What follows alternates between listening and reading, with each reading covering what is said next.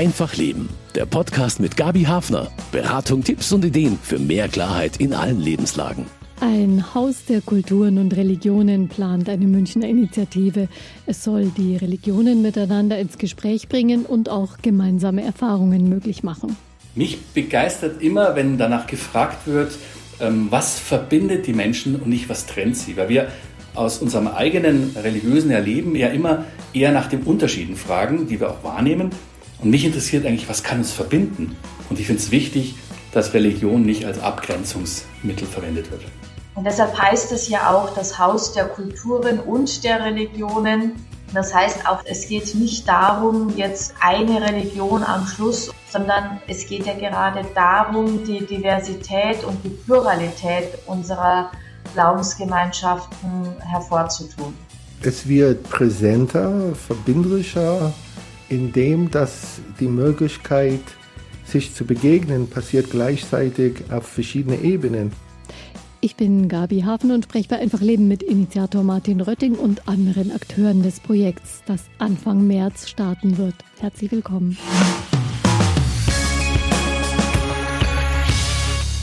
Viele Religionen unter einem Dach. In München soll es bald ein Haus der Kulturen und Religionen geben. Einer der Initiatoren, vielleicht der Hauptinitiator des Projekts ist Martin Rötting, Professor für Religious Studies in Salzburg. Religionswissenschaft, so kann man das wahrscheinlich übersetzen, und Vorstandsmitglied im Projekt Haus der Kulturen und Religionen München. Herzlich willkommen und vielen Dank, dass Sie sich Zeit nehmen. Herr Rötting, Sie sind ja eigentlich ein Kind der Erzdiözese München und Freising und haben auch in und um München gearbeitet. Natürlich, genau. Das bringt mich auch zu dem Projekt, äh, dass ich lange Zeit, über zehn Jahre an der katholischen Hochschulgemeinde der LMU gearbeitet habe und dort für interreligiöses und interkulturelles zuständig war. Also Sie haben schon lange Berührung mit diesem Thema Interreligiosität. Gibt es da auch persönliche Beweggründe? Ähm, eigentlich gibt es dazu zwei Antworten. Zunächst mal, mein Vater ist evangelisch. Das ist natürlich kein interreligiöser Dialog, aber wer den Norden Deutschlands kennt, der weiß, dass es kulturell doch auch sehr unterschiedlich ist. Und diese, diese innerfamiliäre Ökumene war ein, ein Teil, der mich schon immer fasziniert hat. Und dann später wurde ein Freund von mir Buddhist. Und in meiner Sturm- und Drangphase der Sinnfindung, so mit 18, 20, ähm, habe ich sozusagen mich gleichzeitig für christliche Spiritualität und für buddhistische Spiritualität begonnen, intensiv zu interessieren. Das ist, glaube ich, der Beginn ja, in, diesem, in diesem Themenbereich. Wahrscheinlich auch nicht zufällig, zum einen vielleicht dem Lebensalter geschuldet, dass man sich in so einem Alter auch stark dann einfach für andere Religionen, Kulturen interessiert, so in der Findung. Aber auch kein Zufall, dass Sie sich da mit der Spiritualität beschäftigt haben. Denn oft begegnet einem auch dieses Stichwort Spiritualität, wenn man sich mit Interreligiosität und Dialog von Religionen, Gemeinsamkeiten, Berührungspunkten beschäftigt. Aber ich denke, dazu kommen wir noch. Was ist denn grundsätzlich die Idee für dieses Haus in München? Die grundsätzliche Idee ist die, dass wenn man einen Ort hat, um sich zu treffen, dann kann man das leichter, als wenn es den Ort nicht gibt. Denn der Ort will gepflegt und gehegt werden. Und diejenigen, die sich äh, für diesen Ort interessieren, übernehmen quasi auch Verantwortung, dass an diesem Ort Leben passiert. Im Prinzip kennen wir das in einer Stadt von ganz vielen Orten, vom Markt, der, der, der Brunnen, die Kirche, das Rathaus. Jeder, jeder Ort, der eine Funktion erfüllt, ist auch ein Begegnungsort. Früher gab es Kathedralen, damit sich die Menschen, die katholisch waren, Christen waren, treffen konnten. Heute in einer pluralen Gesellschaft brauchen wir andere Gebäude und das führt einen dann relativ schnell zu einem Haus der Kulturen und Religionen zum Konzept und zu dem aktuellen Vorhaben, was möglich sein soll mit diesem Haus? Zum einen äh, hoffe ich, dass es ein Ort sein kann für Erwachsenenbildung, gesellschaftsbildende Lernprozesse im weitesten Sinn, die den interreligiösen Dialog verhaftet sind. Also beispielsweise die Freunde Abrahams, das Lehrhaus der Religionen, Okurso, andere interreligiöse Initiativen, aber auch kleine religiöse Gruppen und auch größere sollen sich dort begegnen und treffen können und im, in Austausch miteinander treten. Und der zweite Teil, das ist das College für interreligiöse Studien. Da sollen also 15 Studierende aus aller Welt äh, für ein Jahr in München leben und studieren. Die Idee ist eben, dass sie das in diesem Haus der Kulturen und Religionen tun. Und der dritte Aspekt wäre der der interkulturellen Begegnung von Gruppen, die Räume mieten könnten, die äh, in den Gebäuden die Gebäude nutzen könnten. Wir denken an ein Café oder an eine andere Form der Begegnung. Und so haben diese drei Aspekte Leben, Lernen und Studieren ihren Platz in diesem Haus. Was könnten denn konkrete Erfahrungen sein, die ich dort als Münchner Katholikin machen kann in diesem Haus? Als Münchner Katholikin können Sie eine der hoffentlich dann vielen Veranstaltungen besuchen. Wir starten ja jetzt dann demnächst auch schon den Probebetrieb. Dann aber können auch interreligiöse Ideen, die Support brauchen, die Unterstützung brauchen, dort die Unterstützung erfahren, äh, ideeller, äh, struktureller Art, äh, vielleicht auch finanzieller, wenn uns äh, die Mittel zur Verfügung stehen würden, um den Dialog zu fördern. Es geht uns ja nicht darum, dass dann quasi so eine Art Feigenblattort in München entsteht, wo man sagt, äh, so wie im Zoo an einem Ort alle exotischen Tiere sind, so ist der interreligiöse Dialog eben im Haus der Kulturen und Religionen und der Rest von München hat damit nichts zu tun. Das darf natürlich nicht der Fall sein, sondern genau andersrum. Wir wollen den Dialog vor Ort inspirieren. Also als Münchnerin haben Sie eine Anlaufstelle für zunächst mal Konzerte, Vorträge, Veranstaltungen, aber auch eine Möglichkeit, sich einzubringen in, in vielen Möglichkeiten. Das geht sogar jetzt schon, obwohl das Haus noch gar nicht in Betrieb gestartet hat, weil es verschiedene Arbeitskreise gibt, an denen man mitarbeiten kann. Wer ist denn mit im Boot? Welche Religionen, welche Gruppen sind da jetzt schon vertreten? Das ist äh, der Verein, über den und mit dem ich selber im Prinzip dieses Projekt initiiert habe. Das ist Ocurso, das Institut für interreligiöse, interkulturelle Begegnung. Und wir stehen für das College, also die Idee, dieses Studierenden-College voranzutreiben. Mit noch im Boot ist es das Lehrhaus der Religionen. Ich habe den Stephen Langnas schon genannt, den Rabbiner. Äh, Gönnel ist dort mit dabei, auch Ralf Deher zum Beispiel. Dann ist, sind mit dabei die Freunde Abrahams, eine abrahamitische, interreligiöse Institution in München, kann man schon sagen, ja, die sehr lange Jahre Partner von uns sind und wir arbeiten gut miteinander. Es kommen momentan unterschiedlichste Anfragen von unterschiedlichsten Gruppierungen. In unserem Verein sind auch viele Einzelmitglieder, die äh, selber zu buddhistischen Gruppierungen, äh, hinduistischen Bewegungen und so weiter gehören. Und äh, viele von denen sind gerade dabei, auch auszutarieren, ob nicht nur sie als Privatperson, sondern auch der, der Verein, dem sie als religiöse oder spirituelle Menschen zugehörig sind, beispielsweise der buddhistische Verein, die muslimische Vereinigung oder so, Mitglied werden sollen. Also im Haus der Kulturen und Religionen können sowohl Einzelpersonen als auch Vereine Mitglied werden. Was nicht notwendig ist, um dort aktiv zu sein, das möchte ich ganz stark betonen. Also es soll kein Club sein der Mitgliedschaften, aber natürlich brauchen wir einen breiten Konsens in München, um so ein Projekt überhaupt sinnvollerweise starten zu können. Genau, ein weites Dach, das da aufgespannt werden soll. Wird es denn Raum und eigene Bereiche für die einzelnen Religionen geben oder wird alles der Gemeinsamkeit verschrieben sein? Das kann man zum jetzigen Zeitpunkt überhaupt noch nicht sagen. Aber es gibt zwei Hinweise, wie es werden könnte. Das eine und das Allerwichtigste ist, momentan sind wir ja Gast und in einer Probierphase. Das muss man ganz, ganz stark betonen. Das heißt, äh, auf der Suche nach einer Möglichkeit, die Idee zu verwirklichen, nach der Tagung letzten Jahres kam eben letztlich dann das Dekanat der evangelischen Kirche dort in Parkstadt Bogenhausen auf uns zu und hat uns die Nazarethkirche angeboten. Und ein Jahr lang haben wir in vorsichtigen Gesprächen austariert, ob es sinnvoll ist und uns jetzt dazu entschieden, eine Probephase zu machen.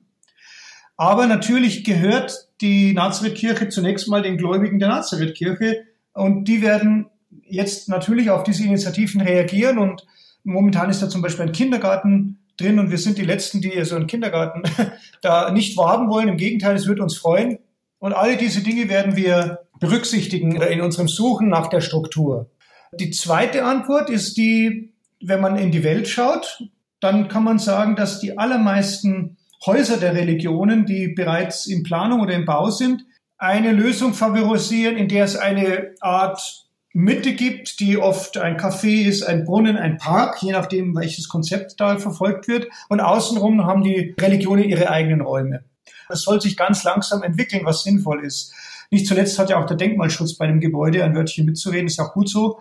Ähm, also das wird ein wichtiger Prozess, was daraus wird. Und der Prozess ist notwendig und, und das wird auch länger dauern, damit was Gutes entstehen kann. Also es ist tatsächlich jetzt eine, eine Phase auch des Ausprobierens und eine Phase, wo sich einiges entwickeln kann und sich vielleicht auch ja, zeigt, welche Qualitäten der Ort dann bietet. Ich kenne jetzt das Innere der Nazarethkirche tatsächlich nicht, aber das Äußere ist ein, ich glaube, ein Zentralbau, ein von außen völlig symmetrisch angelegtes Kirchengebäude und von daher kann ich mir vorstellen, dass es da schon auch ganz gute Voraussetzungen gibt, eben so eine, so eine Offenheit auch auszustrahlen, auch von der Architektur her. Man sieht ja auch von außen her, dass es äh, eine dieser ja relativ für die Zeit auch typischen Zeltbaukirchen ist, vom, von der Dachform her. Und sie ist innen tatsächlich relativ leer, was die Gestaltung betrifft. Was also eine Umformung oder Säkularisierung oder Umdeutung baulich äh, leicht machen würde. Gleichzeitig aber, glaube ich, muss man sehr behutsam vorgehen, denn ich gehe ja davon aus, dass es auch weiterhin Christen geben wird, die, die den Ort auch als christliches Gebetshaus nutzen wollen. Und das wollen wir natürlich auch ermöglichen. Aber wie gesagt, das kann man noch nicht beantworten, sondern da werden Ideen kommen. Hier an der Universität in Salzburg äh, verwenden wir eine Methode, um das auszuprobieren. Also, weil wir auch andere Orte der Religionen untersuchen. Wir spielen Lego.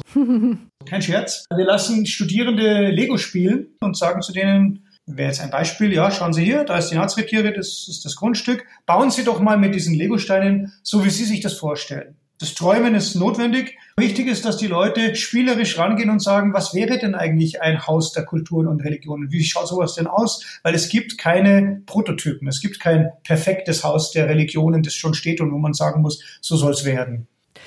Ja, auf dem Weg zu einem Zentrum mit einem gemeinsamen Dach für Gläubige verschiedener Religionen und Neugierige das Haus der Kulturen und Religionen München hat für seinen Start eine Heimat gefunden und zwar in der evangelischen Nazarethkirche in München-Bogenhausen. Die Gemeinde hat zwei Kirchen und suchte mit einer Projektgruppe nach einer tragfähigen künftigen Nutzung der Nazarethkirche. So kam es zum Kontakt mit den Initiatoren des Hauses der Kulturen und Religionen, berichtet Pfarrer Markus Rino. Man kam auf uns zu und wir haben gesagt, finden wir spannend, wir sind bereit, an unserer Kirche diesen Ort auszuprobieren. Also funktioniert unsere Kirche als ein Ort, das Haus der Kulturen und Religionen. Ich glaube, dass sowas fehlt. Und es braucht, es braucht diese Orte. In einer Stadt wie München können wir uns nicht zurückziehen in unsere religiösen Häuser und äh, Gewohnheiten und Vertrautheiten. Der Pfarrer selbst konnte sich schnell für die Idee erwärmen. Mich begeistert immer, wenn danach gefragt wird, ähm, was verbindet die Menschen und nicht was trennt sie. Weil wir aus unserem eigenen religiösen Erleben ja immer eher nach den Unterschieden fragen, die wir auch wahrnehmen. Und mich interessiert eigentlich, was kann uns verbinden? Und ich habe in meiner Arbeit die Entdeckung gemacht, dass wir ganz vieles aneinander entdecken können. Seine Aufgabe ist es jetzt auch, die Kirchengemeinde davon zu überzeugen, dass die Nazarethkirche mit dem Haus der Kulturen und Religionen ein Angebot machen kann, das gebraucht wird in der Stadt. Auf der einen Seite erlebe ich Leute, die nicht so mit uns verbunden sind von außen, die rufen mich an oder schicken eine Mail und sagen, finden wir toll, dass sie das machen. Ich erlebe auch aus dem Inner Circle einer Kirchengemeinde Interesse, Wohlwollen, aber natürlich auch Bedenken. Na, weil die sagen, mit wem arbeitet ihr zusammen? Oder so eine Frage wie, übernehmen dann die Muslime hier unsere schöne Nazarethkirche? Und dann kommen so ganz viele Fragen, die eigentlich schon relativ alt sind. Die Frage nach äh, der Penzberger Moschee, die war ja unter Verfassungsschutzbeobachtung längst gelöst, ist zurückgenommen worden. Äh, es kommen wieder die alten auch Ängste hoch. Und damit müssen wir umgehen, und zwar sehr sensibel. Das Interesse am Projekt ist groß, auch von außerhalb der Pfarrei. Wir merken jetzt schon, dass viele Leute an uns rantreten und sagen, tolle Idee, was macht ihr da? Und ich glaube, das wird jetzt in den nächsten Monaten so weitergehen und irgendwann wird auch die Öffentlichkeit danach fragen, wie können wir euch unterstützen. Anfang März startet der Versuch Haus der Religionen in der Nazarethkirche. Wie gut die Kirchengemeinde und das interreligiöse Projekt zusammenwachsen können, es wird ein spannendes Ausprobieren. München ist ja eine katholisch geprägte Stadt. Warum ein interreligiöses Zentrum in München? Ja, wenn Sie die Zahlen der Landeshauptstadt anschauen, dann sehen Sie, wie alle anderen auch, ja, katholisch, katholisch geprägt stimmt, aber mehrheitlich katholisch stimmt, glaube ich schon nicht mehr. Also es ist nach meinem Wissen sogar ähm, knapp die Hälfte ist nur noch christlich, also zumindest was die Registrierung bei den Steuerbehörden anbelangt. Die Zahlen zeigen, dass es tatsächlich äh, sehr, sehr viele äh, Religionen gibt und auch die zum Beispiel die äh, Synagoge, äh, aber auch die Moscheebauprojekte, die es ja gab, in München zeigen, dass auch die anderen Religionen nach einem Gesicht streben. Man will sich zeigen. Das geht nicht für alle. Äh, aus finanziellen und strukturellen Gründen ist es nicht allen Religionen möglich, ein großes, prächtiges Gebäude zu bauen.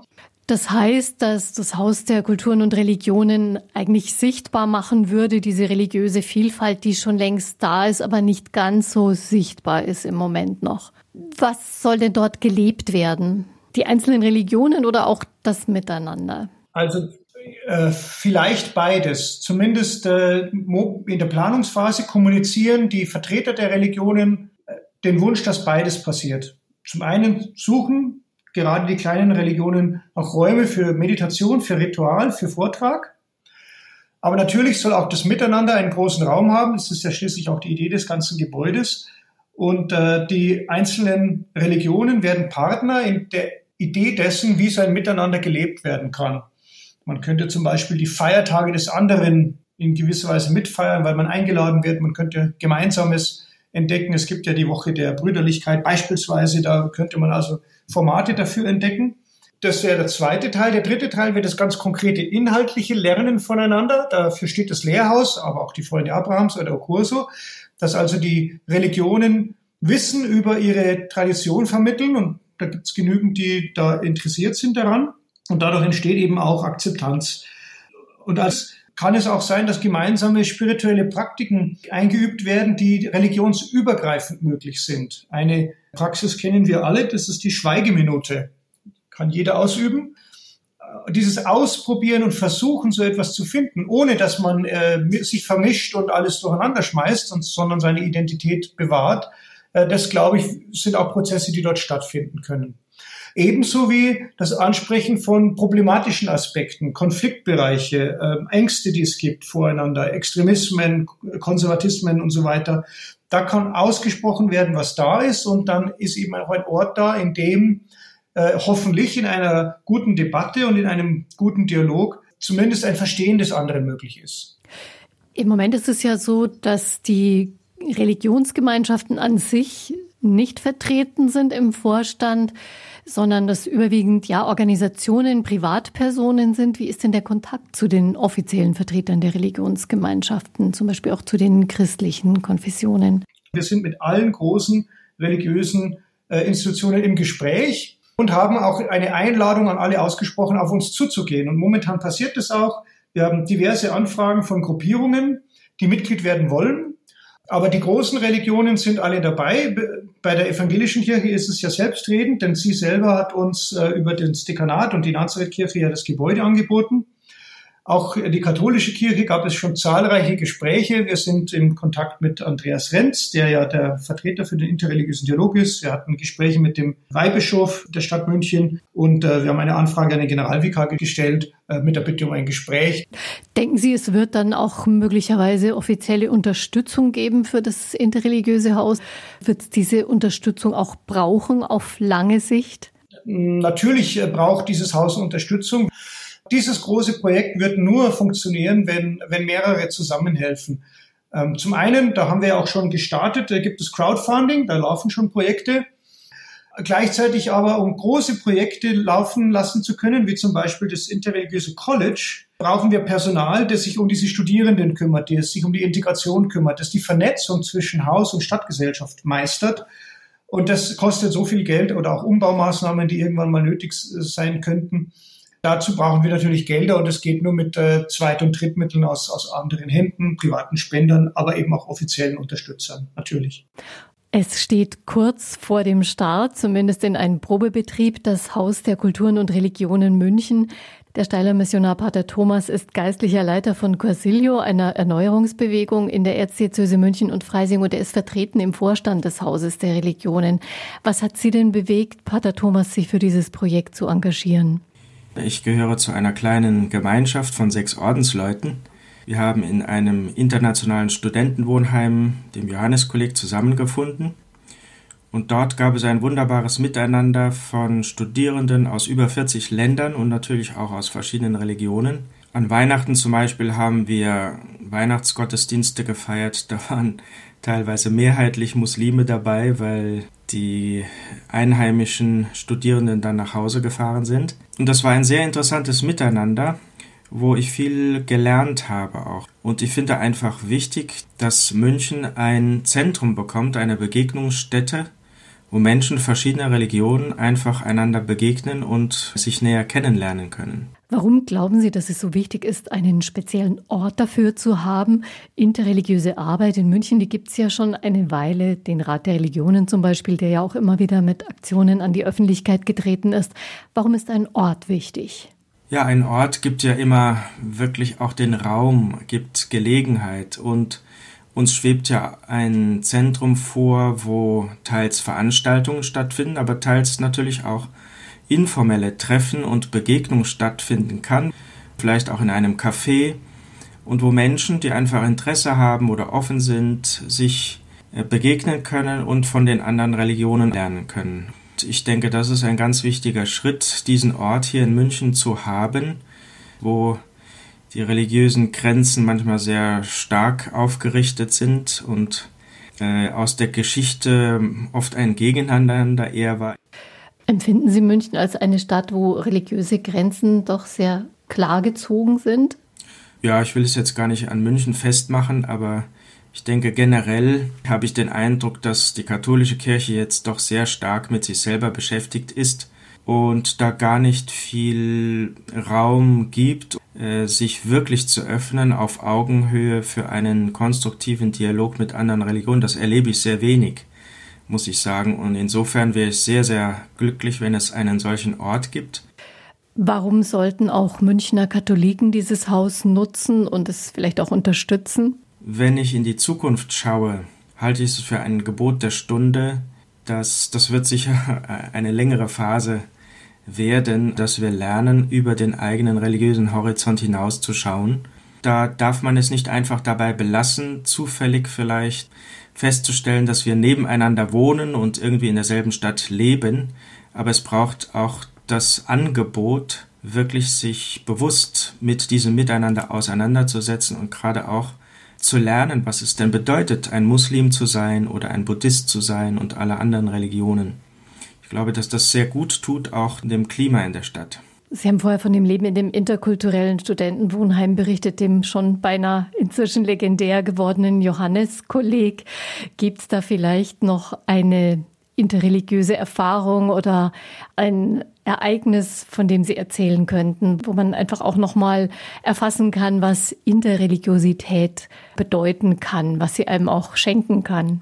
Ja, also wir haben einen Studierenden gehabt aus Palästina, ein Christ, der hat Medizin studiert und der war gar nicht gut zu sprechen auf die Muslime und hat sich beschwert, warum denn im Haus so viele Muslime wären. Gegen Ende seines Studiums hat er dann irgendwie eine Kehrtwende gemacht. Das Studentenwohnheim war auch so angelegt, dass viel Begegnung möglich, aber vielleicht sogar auch notwendig war, also gemeinsame Küchen, gemeinsame Wohnräume. So ist er also wirklich zwangsläufig mit muslimischen Studierenden in Kontakt gekommen und hat mit der Zeit dann doch festgestellt, dass das, was er als äh, Widerstand mitgebracht hatte von zu Hause, dass da viele Vorurteile in ihm waren und am Ende hat er wirklich gesagt, also ich habe festgestellt, die Muslimen sind auch Menschen wie du und ich und man kann mit ihnen auskommen und das finde ich eine ganz, ganz tolle Sache. Das zeigt, was so eine Lernerfahrung wirklich möglich macht. Ein Mensch, der ja seine ganze Zukunft noch vor sich hat, hat da in diesen paar Jahren lernen können, seine inneren Grenzen auch irgendwie zu weiten, zu überwinden. Und um solche Lernerfahrungen geht es im Haus der Kulturen und Religionen München. Zwei tragende Säulen in diesem Haus der Kulturen und Religionen, Sie haben es schon erwähnt und ein bisschen erklärt, Herr Rötting, die sind dem Lernen gewidmet. Das College of Interreligious Studies und das Münchner Lehrhaus der Religionen von Rabbi Langnas, das es schon gibt. Warum spielen diese beiden Elemente die mit Lernen zu tun haben, so eine große Rolle? Lernen geschieht ja nie in ganzen Komplexen, sondern wir brauchen Anknüpfungspunkte, kleine Hinweise, Möglichkeiten, um zu lernen. Dass wir mit der Nase, aber hoffentlich dann auch mit dem Herz und mit dem Hirn draufgestoßen werden auf, auf das, was den anderen berührt, betrifft, ihn ausmacht. Und deswegen ist das Lernen ganz stark im Fokus. Einerseits die Erwachsenenbildungsebene, äh, aber wir wollen eben auch Studierenden die Möglichkeit geben, einen interreligiösen Dialogort selbst als Lernort zu begreifen, Und das ist, glaube ich, auch ein notwendiger Schritt, damit in Zukunft diese Orte normaler werden. Momentan sind sie noch etwas sehr Besonderes. Es gibt äh, acht Projekte in Europa. Ich glaube, dass es immer mehr werden äh, und dass es normaler wird, solche Orte zu haben. Und dazu brauchen wir junge Menschen, die eben jetzt vielleicht im Studium sind, die diese Prozesse gut kennen. Für mich ist der Sprachenvergleich äh, recht hilfreich selber. Wenn man meinen Großvater gefragt hätte, ob es noch andere Sprachen braucht wie sein Niederbayerisch, dann hat er immer gesagt, na, mir langt mein Niederbayerisch. Und heute äh, würde er wahrscheinlich seinen Urenkeln sagen, natürlich musst du Englisch lernen, es ist super, wenn du noch eine zweite, dritte, vierte Sprache kannst. Die Mehrsprachigkeit ist normal geworden in unserer Welt. Auch Leute, die wenig Sprachen sprechen, würden nicht mehr sagen, dass es schädlich ist, noch eine andere zu lernen. Das heißt nicht, dass man die Muttersprache verliert. Und das heißt auch nicht, dass man die Bedeutung einer Muttersprache schwächt, sondern es heißt, dass man ein Mehr an Verständnis gewinnt, wenn man etwas anderes, eine andere Kultur lesen kann. Und so wie wir andere Sprachen lesen können, glaube ich, können wir auch lernen, andere Religionen zu lesen. Dazu muss ich kein Muslim oder Buddhist werden, um Muslime und Buddhisten, Juden, Bahai verstehen äh, zu können. Zumindest ansatzweise an, an, an Teilaspekten. Und ich glaube, dazu sind solche Häuser notwendige Schulen des Lebens, die wir als Gesellschaft äh, brauchen. Mhm. Schulen des Lebens und Schulen eben, um andere Religionen lesen zu können.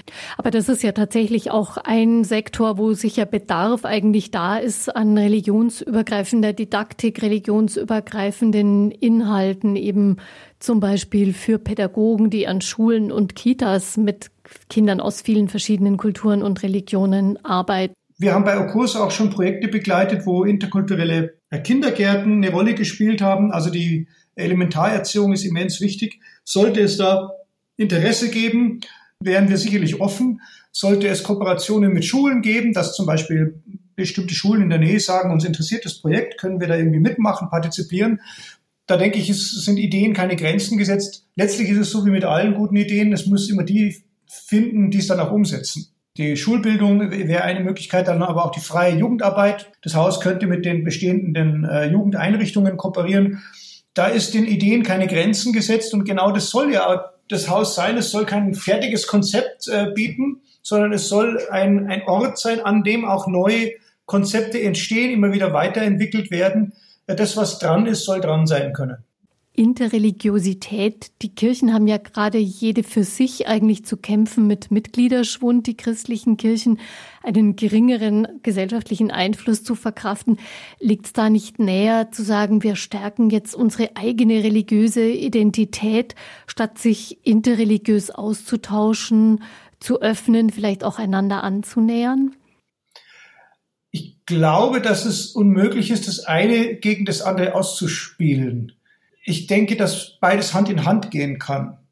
Die meisten Menschen, die sich für den interreligiösen Dialog interessieren, sind auch daran interessiert, wie die Religionen, aus welchen Traditionen sie selber schöpfen. Das heißt, äh, interessanterweise sind gerade diejenigen, die die eigene Tradition gut kennen, spannende Partner im interreligiösen Dialog. Manche Menschen sind ja auch enttäuscht oder fühlen sich zunehmend heimatlos in ihrer Kirche. Kann interreligiöser Austausch denen etwas bieten? Viele Menschen sind ja enttäuscht, muss man leider auch sagen, von Kirche und von den religiösen Institutionen und begeben sich auf eine Wanderschaft. Und es ist auch eine pastorale Verantwortung aller Religionen, dass man dieser Wanderschaft äh, etwas bietet. Und was man ihr bieten kann, ist zumindest, denke ich, so die Aussage, dass das Suchen und der Suchprozess nicht per se schlecht ist, auch wenn die Leute noch keinen Hafen gefunden haben oder schwimmen in ihrer interreligiösen Identität. Wenn sich die Religionen aktiv, intensiv und ehrlich am interreligiösen Dialog beteiligen, können Sie so deutlich machen, dass Ihnen auch diese Menschen ein Anliegen sind. Sie setzen ja auch ganz stark auf langfristige gemeinsame Erfahrungen im Zusammenleben unterschiedlicher Religionen eben mit dem geplanten Studienjahr für 15 Masterstudenten, die also wirklich ein ganzes Jahr in München verbringen äh, im Austausch mit verschiedenen Religionen, aber auch eben im engen Zusammenleben miteinander. Was können denn solche interreligiösen Erfahrungen bewirken? Ich glaube, sie bewirken eine, wenn auch zunächst punktuelle Akzeptanz des anderen. Und eine Akzeptanz ist etwas völlig anderes wie Toleranz. Ähm, ganz oft hört man, ja, wir müssen den anderen tolerieren. Der Begriff tolerieren kommt ja aus der Physik eigentlich und äh, die Toleranzgrenze ist immer die, wo man nicht mehr messen kann in der Physik. Und äh, ich glaube, das ist ganz, ganz spannend, äh, wenn wir auf Kulturen schauen. Wir tolerieren das, was wir eigentlich nicht haben wollen, aber auch nicht ändern können. Wenn Sie Kinder haben, die Ihnen die Musik zu laut aufdrehen, wissen Sie, von was ich rede. Gemeint ist aber, wenn ich akzeptieren kann, dass mein Sohn, meine Tochter die und jene Musik mag und ich zugestehen kann, ja, jetzt hör die mal laut kurze Zeit und dann komme ich wieder dran. Das ist ein anderes Miteinander. Das Verhältnis der verschiedenen Religionen und Spiritualität in der Gesellschaft ist ganz ähnlich. Wir müssen lernen, einander akzeptieren zu können. Und das geht nur, wenn wir voneinander lernen. Ein Beispiel, das viele Menschen kennen, die sich zum Beispiel mit östlichen Meditationsformen beschäftigen, die Texte des Dalai Lama lesen und dann draufkommen, dass es Schweigen, Zurückgezogenheit, kontemplatives Gebet auch im Christentum gibt. Und solche Geschichten gibt es oft, dass Leute über einen Umweg, über eine andere Religion das eigene wiederentdecken. Die christliche Mystik ist wiederentdeckt worden im Austausch mit äh, zen-buddhistischen Formen zum Beispiel. Der andere inspiriert uns und äh, kann uns uns selbst helfen, zu unserem Besten sozusagen wieder zu werden. Von so ist, glaube ich, interreligiöse Spiritualität eigentlich etwas ganz Natürliches. Aber kann man denn quasi automatisch davon ausgehen, dass interreligiöse Erfahrungen zu mehr Verständnis, mehr Miteinander führen? Es könnte ja auch befremden oder eine Haltung der Abgrenzung entstehen oder eine gewisse Beliebigkeit vielleicht, so eine Haltung, wo man sagt, naja, okay, die einen machen so, die anderen machen so. Zunächst ist ja nicht gleich jede oberflächliche Auseinandersetzung mit dem anderen und dem Fremden äh, eine interreligiöse Spiritualität, sondern sie entsteht dann, wenn eine, nach einer gewissen Anfangsoffenheit eine Frage entsteht. Die Fra eine Frage, die weiter äh, bohrt und die in die Tiefe geht.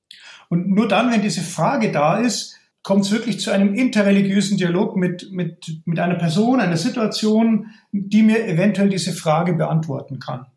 Wenn, wenn das passiert, dann kann es dazu kommen, dass ich wirklich in ein Lernbedürfnis komme. Und dieses Lernen kann Transformation, Veränderung in mir selbst bewirken. Das heißt, äh, interreligiöse Häuser oder Kurse, Häuser der Religionen äh, sind kein, keine Garantie für interreligiöse Spiritualität. Genauso wie einfach nur das Schulgebäude noch keine Garantie dafür ist, dass ich etwas lerne, sondern der Prozess kommt natürlich immer von den Menschen selbst. Der Ort ist äh, ein Ort, der dazu einlädt, so wie der Biergarten zum Bier trinken oder die Pizzeria zum Pizza essen, soll das Haus der Religionen zur Begegnung einladen und inspirieren. Aber das Lernen selber müssen die Menschen natürlich vollbringen, das ist ganz klar. Fragen, tiefe Fragen, die entstehen und eine Transformation, die das dann auslösen kann in der eigenen Haltung, im Denken.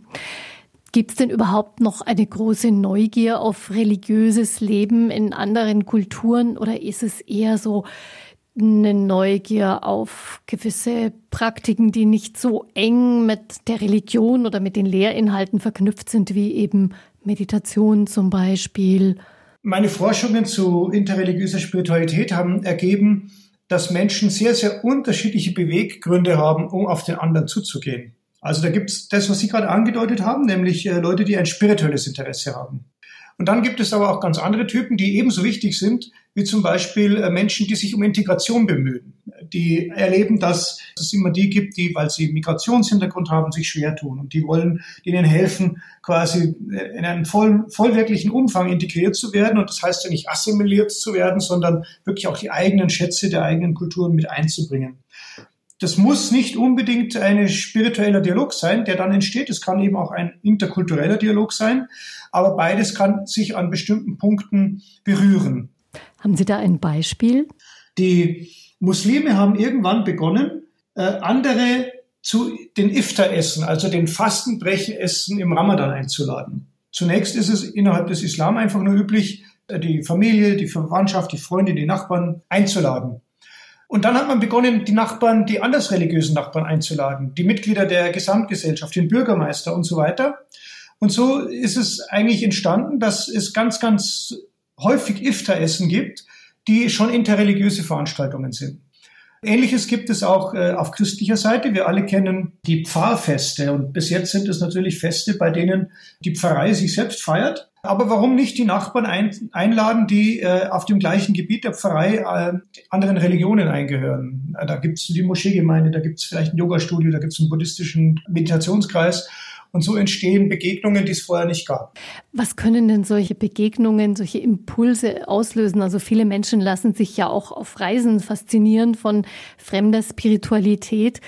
Äh, was bewirken solche Impulse? Zunächst mal werden sie das bewirken, was jemand sucht. Das heißt, jemand, der Angst hat vom anderen und befürchtet, äh, dass dort äh, vielleicht radikale Gefahr lauert für die Gesellschaft. Ich habe immer wieder mal erlebt, dass bei Moscheeführungen die erste Frage an denjenigen, der die Moschee zeigt und die Dame ist, ja, werden bei Ihnen auch Terroristen geschult? Man wird mit diesen Dingen auch den ganz heißen Eisen umgehen müssen. Das ist eine große Herausforderung und auch nicht mal leicht. Gleichzeitig aber entsteht, je mehr Nähe entsteht, auch ein Akzeptieren dessen, dass die anderen auch Menschen sind. Auch jemand, der einen anderen Glauben, einer anderen Kultur herkommt, hat ganz normale menschliche Probleme, die wir selber auch kennen. Über diese Lebenswelten kann man oft auch die Religionen verstehen, die ja ganz oft so an Übergangszeiten äh, Rituale, Feste, Praktiken anbieten, die helfen. Beispielsweise die gemeinsame Trauer. Immer kommen auch Städte zum Beispiel auf mich zu, die Seminare wollen für die Bestatter, dass die die verschiedenen Kulturen und Religionen kennenlernen, weil das ein Bedarf heutzutage ist. Also das heißt, die Themen, die anstehen, wird das Leben selbst bringen. Und dann kann man auch erleben, dass verschiedene Religionen letztlich Antworten zu geben versuchen oder Unterstützung, äh, Beistand zu geben versuchen für solche Themen, die das Leben eben stellt. Und sie sind darin sehr geübt, äh, erstaunlich geübt, äh, was man immer wieder feststellt. Zum Beispiel gab es ja auf die Krisenzeiten der Terroranschläge eine Antwort, für die ja auch München berühmt geworden ist. Sie erinnern sich vielleicht an die Lichterkette, die es ja zweimal in München gegeben hat, von unterschiedlichen äh, Veranstaltern getragen, die ein ganz großes Zeichen gesetzt haben. Dieses Zeichen äh, ist weitergetragen worden und gibt es in anderen Kulturen auch da lernen wir voneinander. Ähm, es gab in, in Südkorea zum Beispiel ein interreligiöses Pilgern. Da sollte eine Autobahn durch einen heiligen Berg gebaut werden und ein buddhistischer Mönch, ein evangelischer Pfarrer und ein katholischer Mönch sind äh, auf buddhistische Weise, also zwei Schritte gehen, ein Schritt Niederwerfung bis zum Boden, wieder zwei Schritte gehen, wieder Niederwerfung.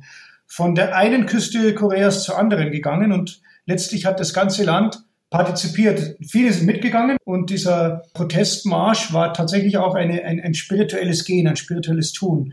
Religionen lernen voneinander. Ich glaube, jede Stadt kann von diesen Beispielen eben auf ihre Weise und für ihre ganz konkreten Bedürfnisse etwas übernehmen. Ja, das sind tatsächlich eindrucksvolle Beispiele, die zeigen, dass man also da wirklich auch ja große Kraft miteinander entfalten kann.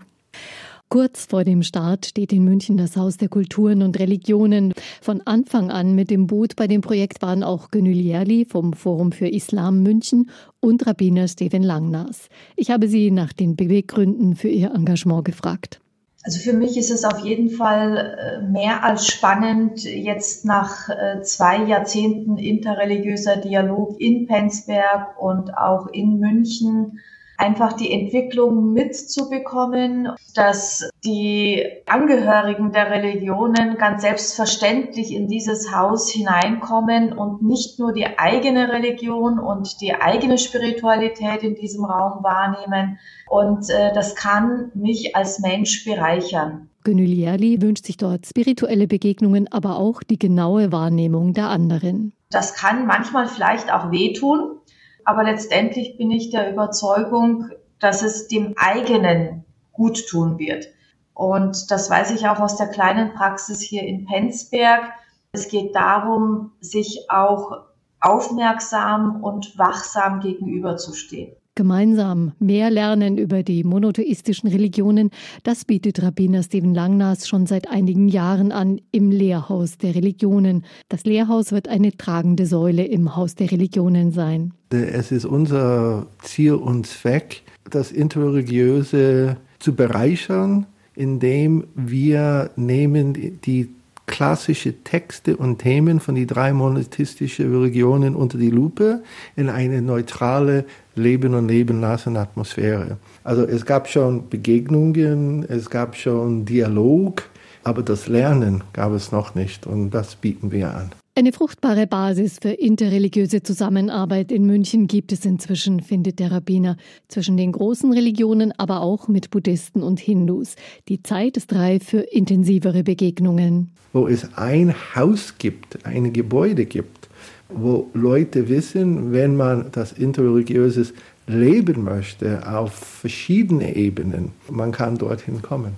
Wir hoffen auch, ein Café dabei zu haben wo die Speisevorschriften von allen die Religionen respektiert werden und es wird trotzdem etwas zu essen geben.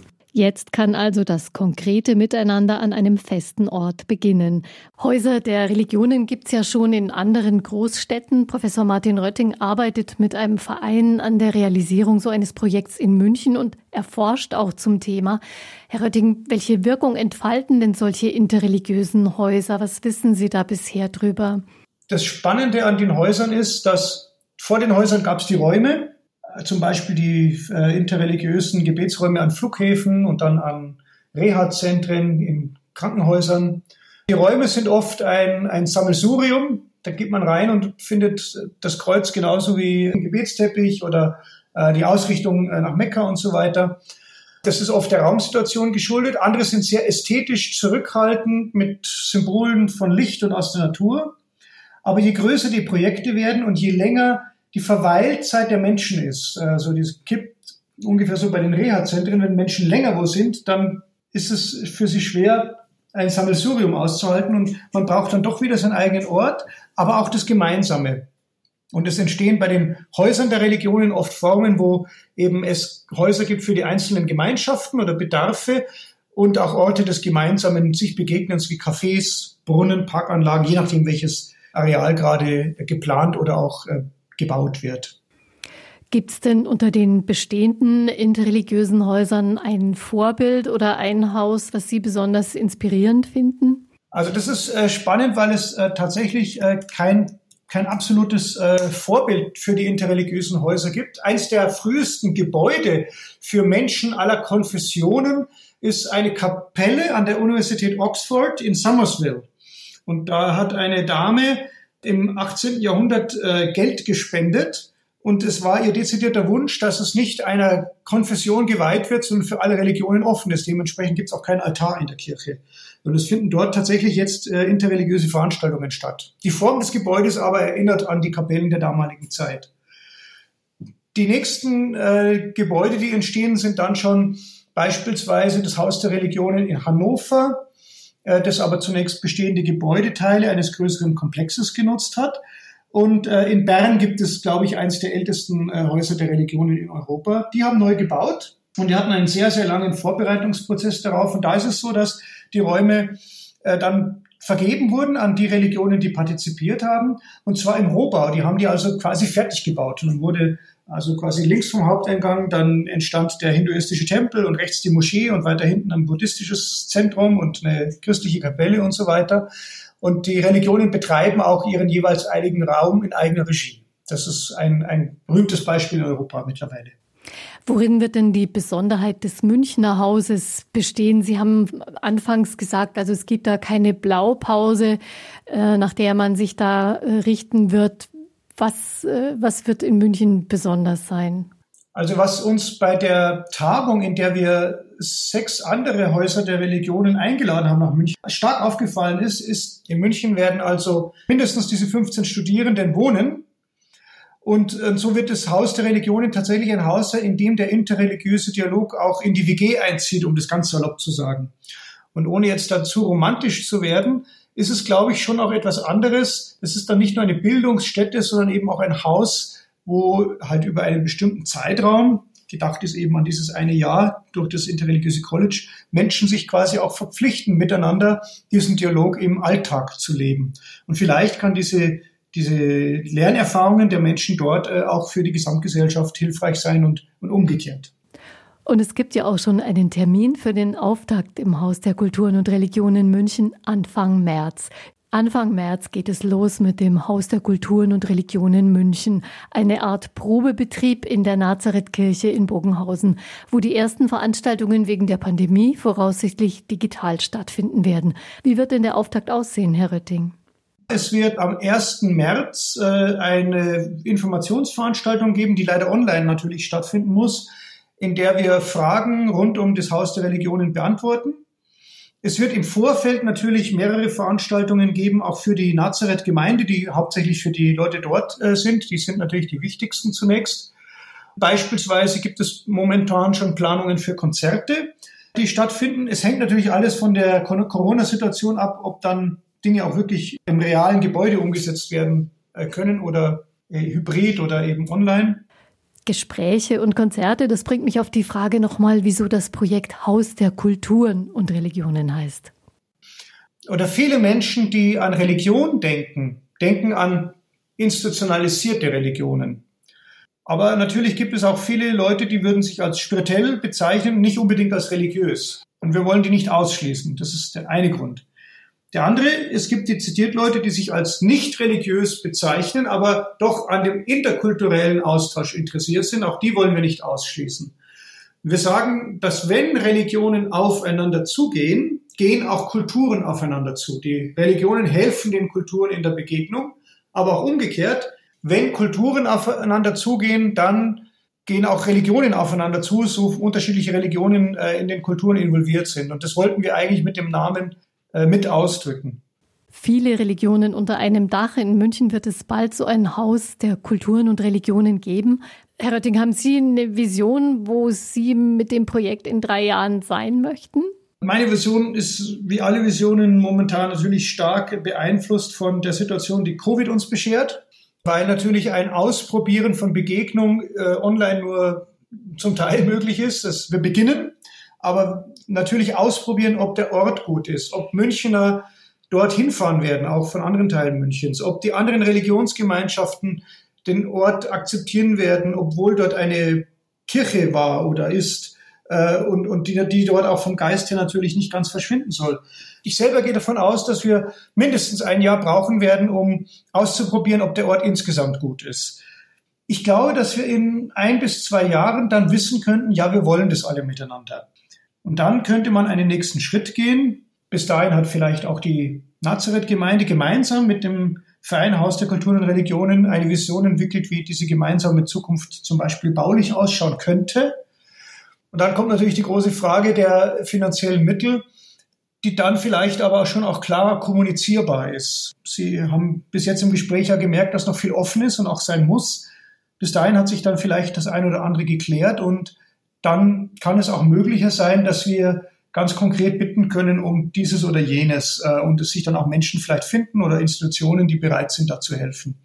Letztlich wird es so sein wie bei allen Projekten, und das zeigt auch die Forschung der anderen Häuser der Religionen, ohne große Gönner, und das sind die Einzelnen, die kleine Beträge geben, aber eben eine Vielzahl von denen, wie auch die betroffenen Religionen und, und auch staatlichen Institutionen, aber auch private Spender, ohne diese Gönner wird es letztlich nicht gehen. Deswegen, mein zeitlicher Plan hängt eben auch von den anderen äh, Faktoren ab. Vieles, was noch im Fluss ist, viel Raum, damit etwas entsteht und vieles, wofür sicher der Trägerverein und alle Beteiligten einen langen Atem brauchen werden, vor allem unter den aktuellen Umständen. Vielen Dank für das Gespräch. Viel Erfolg bei der Umsetzung. Ja, ganz, ganz herzlichen Dank. Einfach leben ein Podcast vom katholischen Medienhaus St. Michaelsbund, produziert vom Münchner Kirchenradio.